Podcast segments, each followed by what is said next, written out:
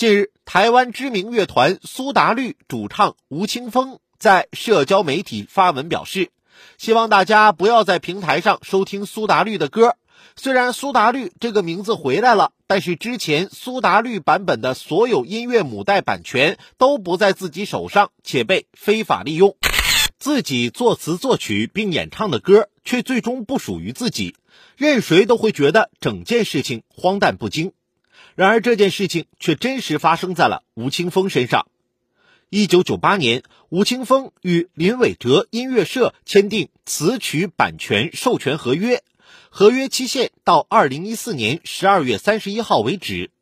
二零一四年之后，合约每年自动延期一年。若想终止合约，需要在合约期满三个月前提出书面反对。合约期内，吴青峰所创作的词曲版权属于林伟哲。双方的矛盾起源于二零一九年，吴青峰参加湖南卫视《歌手》节目期间，被林伟哲指控未经允许单方面蓄意隐匿创作歌曲，以及未经授权私自演唱歌曲。就吴青峰而言，他究竟是否构成侵权？实际上，吴青峰在二零一八年的九月二十号便与林伟哲当面沟通，达成了结束合约、自己拿回歌曲版权的意见。林伟哲之所以持续纠缠，是因为合约规定当年的九月二十六号没有解约，便自动续期一年。想要解约，需要在合约期满前三个月书面反对。林伟哲就是抓住了吴青峰只有口头反对，没有及时提交书面解约说明这个漏洞，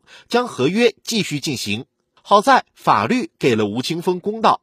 二零二零年四月，法院审判林伟哲败诉，理由就是双方在二零一八年十二月三十一号发表的共同声明中提及了林伟哲同意吴青峰的版权归属意向，认为这可以代表合同中所规定的书面说明。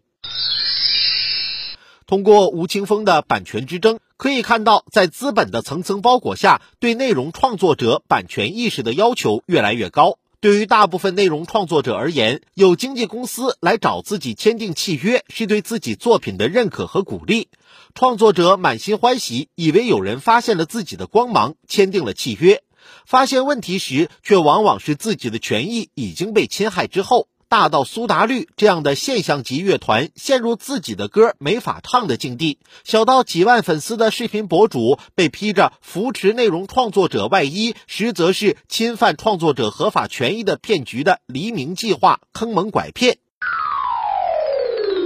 版权之殇由来已久，且难以解忧。律师建议，相比于在问题出现之后花费大量的金钱与精力拿回自己的东西，更重要的是在签订契约前对合同有透彻的了解，在签订合同前就找律师把合同看一遍，这样所花费的成本要比事后弥补小得多。经纪公司、MCN 等作为掌握更多信息资源、更懂法的一方，却频频利用信息差在合同上面挖坑布井，让内容创作者掉进来。这实际上是非常有碍于内容创作市场发展的行为。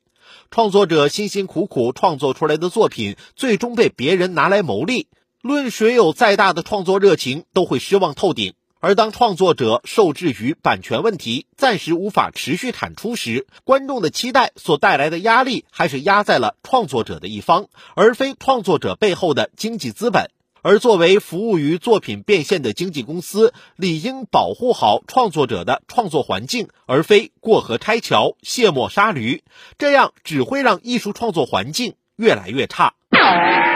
苏打绿版权事件再次体现了著作权的维权难度。从李子柒与前 MCN 公司的纠葛，到最近湖北美院老师被指侵占学生雕塑冒名宣传，